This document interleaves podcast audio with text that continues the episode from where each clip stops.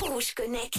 Rouge Connect. Avec les produits Bliblablo de Net Plus, avec Internet mobile et télé.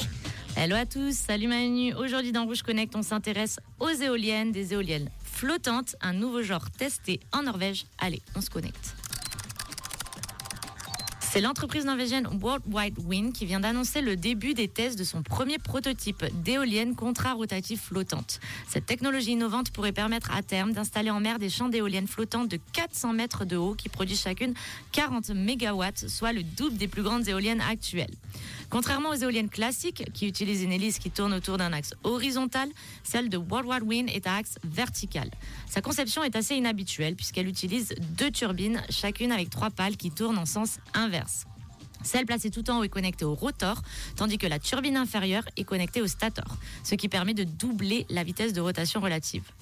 Les pales sont fixées à un angle de 45 degrés par rapport à l'axe vertical, ce qui réduit la vitesse au bout des pales ainsi que l'effet de sillage et permet d'installer les éoliennes plus proches les unes des autres. Elles pourraient également euh, avoir un impact réduit sur la faune locale. Et le générateur est placé tout en bas, sous l'eau, et agit en tant que contrepoids afin d'empêcher l'éolienne de se coucher ou se retourner sous l'effet du vent. Cette conception simple permettrait de réduire le coût de production et la firme espère atteindre un coût actualisé de 50 dollars par mégawatt par heure.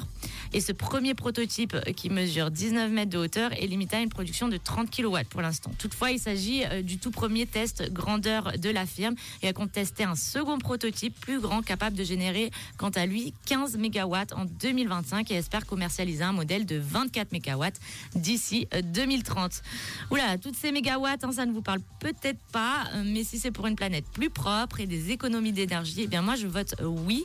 Allez voir à quoi ça ressemble sur Rouge officiel. Et puis moi, je vous dis à demain pour un nouveau Rouge Connect.